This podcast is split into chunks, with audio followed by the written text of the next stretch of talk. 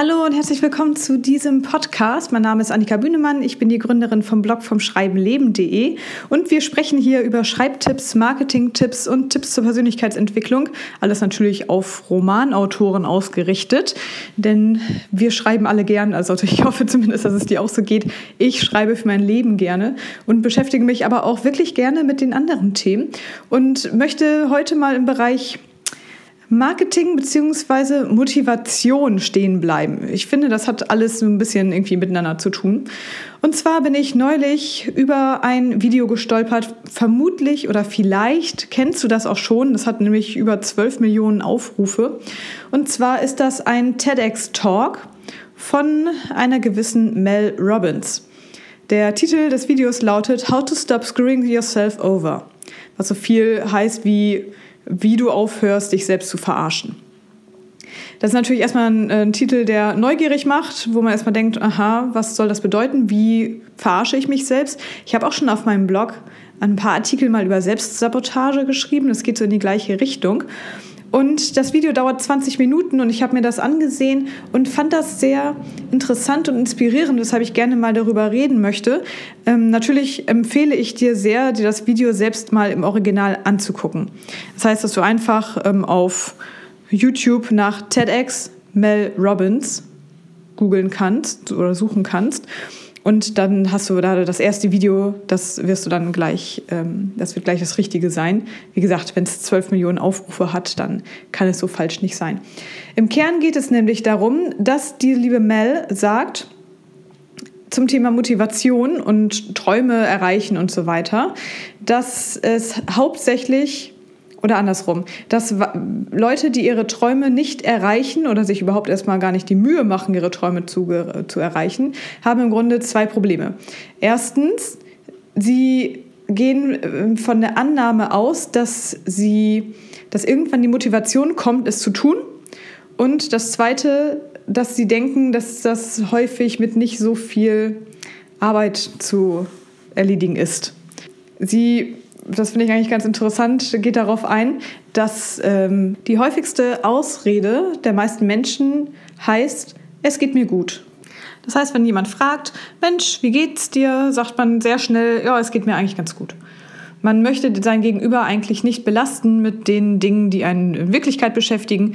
Wenn man gerade sehr unzufrieden mit seinem Job ist beispielsweise, möchte man häufig nicht so groß darüber reden, was alles furchtbar ist. Und selbst wenn man es dann tut, bleibt man immer noch, und das weiß ich aus eigener Erfahrung, häufig an einem Punkt hängen, wo man sich zuredet, dass es ja doch nicht ganz so schlimm ist. Also ich kann es wirklich äh, mal kurz aus eigener Erfahrung sagen.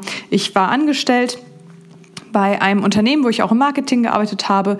Und äh, so sehr ich Marketing liebe, es war jetzt nicht das Produkt, also die Firma hat keine Produkte hergestellt, hinter denen ich jetzt irgendwie stehen konnte oder ach, die ich überhaupt irgendwie, mit denen ich mich überhaupt irgendwie verbinden konnte musste auch immer sehr, sehr lange da hinfahren, so ungefähr eine Stunde 15 bis anderthalb Stunden pro Strecke und dann meine normalen acht bis zehn Stunden arbeiten plus nebenbei Autorin sein. Und das hat mich natürlich sehr geschlaucht und ich wurde immer unzufriedener. Und es gab immer so Phasen. Es gab Phasen, da war ich ganz, ganz kurz davor zu kündigen, weil ich so unzufrieden und unglücklich war, sodass ich quasi Sonntagabends nicht mehr in Ruhe einschlafen konnte, weil ich wusste, Montag muss ich wieder zur Arbeit. Also es war wirklich schlimm. In meinem Arbeitsumfeld hat das aber niemand bemerkt. Also ich habe da nicht ich habe mit niemandem darüber gesprochen, weil ich natürlich auch ein bisschen Angst hatte, dass mir das irgendwie zum Verhängnis werden kann.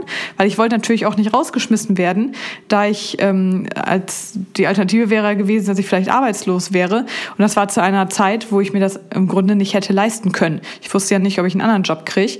Und ich ähm, habe tatsächlich mich auch anderweitig dann beworben, aber mir fehlte häufig die Motivation, das auch durchzuziehen. Selbst wenn es nur eine Bewerbung schreiben war, also noch nicht mal Thema Selbstständigkeit.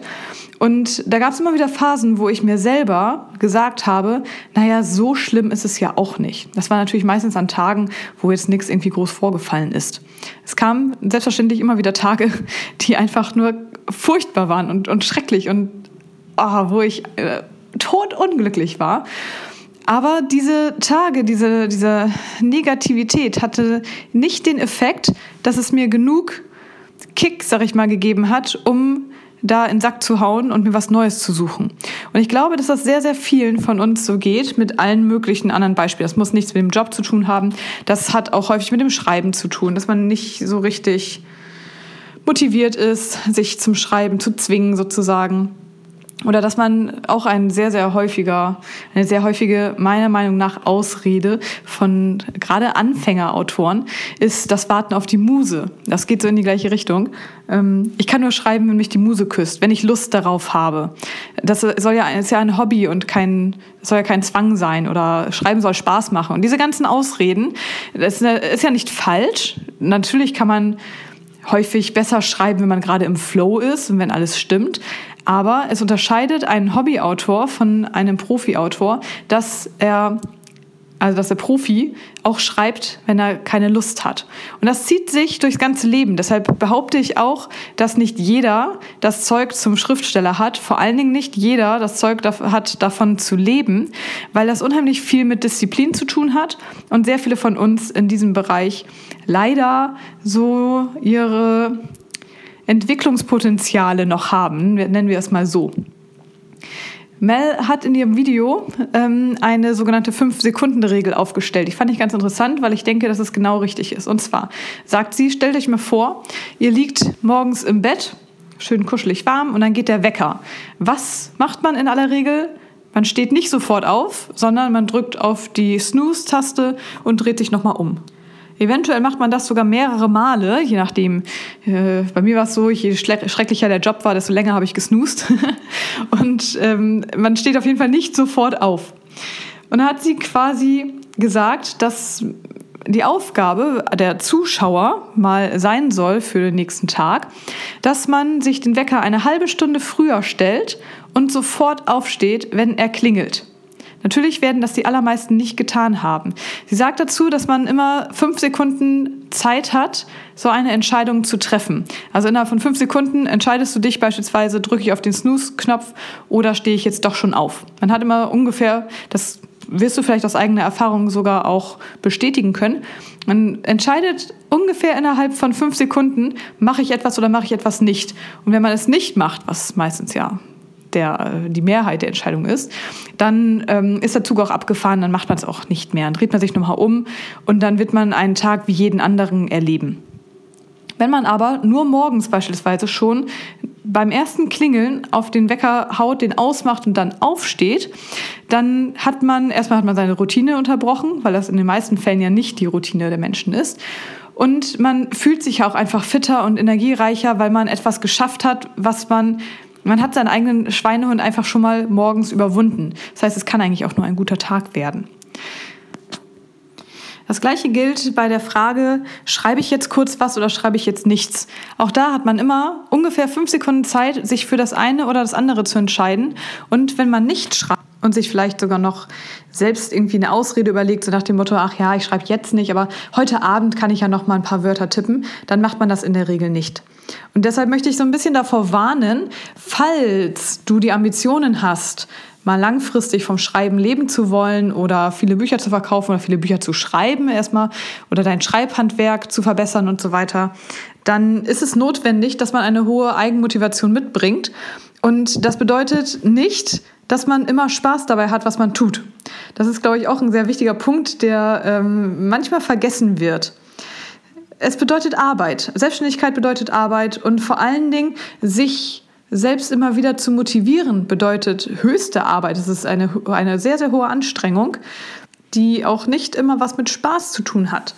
Das gilt jetzt nicht nur fürs Schreiben, sondern es gilt natürlich allgemein. Ich sag mal, wer mit dem Joggen anfangen will beispielsweise, der hat am Anfang nicht viel Spaß. Es ist anstrengend, es ist ungewohnt, man muss aus seiner Routine raus und der Erfolg stellt sich auch erst nach einigen Joggingversuchen in der Regel ein.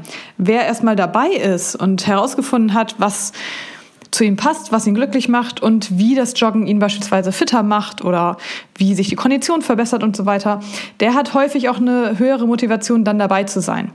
Mein Mathelehrer früher hat mal gesagt, wenn man auf einer Welle reitet, also wenn man surft oder schwimmt, im, im offenen Meer beispielsweise und da Wellen sind, ist es immer schwieriger, an die Wellenspitze zu kommen, als an der Wellenspitze zu bleiben. Das heißt, wer einmal sich die Mühe macht, nach oben zu schwimmen und auf der Wellenspitze zu reiten sozusagen, der bleibt leichter oben.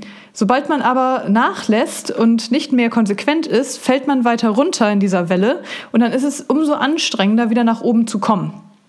Er hatte das jetzt damals dann auf Mathe bezogen, aber das können wir ganz genauso auch aufs Schreiben beziehen. Wer sich zwingt zu schreiben, und da kann man ruhig auch das Gefühl haben beim Schreiben, dass man irgendwie nur Mist irgendwie erzählt hat und das wahrscheinlich alles wieder löschen muss. Der hat aber seinem Gehirn etwas sehr Wichtiges mitgeteilt. Und zwar einmal hat man den inneren Schweinehund überwunden. Zum zweiten Mal hat man überhaupt an seiner Geschichte gearbeitet. Und zum dritten schreibt man in der Regel nie nur Mist. Natürlich gibt es mal Ausnahmen, aber ganz, ganz häufig ist es so, dass, ähm, ich sag mal, wenn man sich jetzt vornimmt, 20 Minuten an seinem Buch zu schreiben, dann kann das natürlich sein, ich sag mal, wenn jetzt, keine Ahnung, hat man vielleicht 300 Wörter oder sowas geschrieben, kann natürlich sein, dass 200 dieser 300 Wörter irgendwie am nächsten Tag doch äh, nicht so toll sind und gestrichen werden. Aber das bedeutet immer noch, dass man 100 Wörter weiter ist als vorher. Steht da, der Tropfen hüllt ja den Stein. Und wer 100 Wörter am Tag beispielsweise schreiben würde, der kommt auch schneller an sein Buch als jemand, der immer wieder aufgibt und immer wieder sich dieser Illusion hingibt, ich kann nur schreiben, wenn ich von der Muse geküsst werde oder ich brauche vielleicht einen bestimmten Raum, eine bestimmte Zeit, einen bestimmten Tee oder was auch immer. Natürlich kann man sich die Schreibzeit so schön wie möglich machen, gar keine Frage. Aber wenn du wirklich das ernst nimmst und das zu einem Beruf machen willst, dann ist es notwendig, meiner Meinung nach, dass du einfach immer und überall die Fähigkeit besitzt, jetzt schreiben zu können. Egal, ob das im Zug ist oder im Café oder wo auch immer. Das heißt nicht, dass du überall gleich gut schreiben kannst, aber du solltest dich in, an jedem Ort dazu motivieren können. Ich empfehle dir sehr, das Video von der lieben Mel ähm, dir anzusehen. Ich werde das, ähm, wenn du bei YouTube diesen Podcast hörst, auch unten in der Videobeschreibung verlinken, beziehungsweise schau mal so in den anderen Podcast-Portalen und auf meinem Blog, ob du da das Video verlinkt siehst. Ähm, es ist einfach sehr schön zu sehen. Es ist auf Englisch, aber mit deutschem Untertitel. Das kann man ganz gut auch lesen. Und ich denke, dass sie recht hat mit dem, was sie sagt. Es kommt sehr häufig auf die Eigenmotivation an und das macht halt nicht immer Spaß. Lügen wir uns selbst nichts vor, indem wir uns Ausreden ausdenken, warum wir jetzt dieses und jenes nicht tun können, sondern seien wir ehrlich zu uns und überwinden mal den inneren Schweinehund. Am besten gleich schon anfangen, wenn möglich, jetzt zehn Minuten einfach mal an dem aktuellen Manuskript schreiben und du wirst sofort merken, was das für eine Energie und Motivation auslösen kann. Viel Spaß beim Umsetzen und bis bald.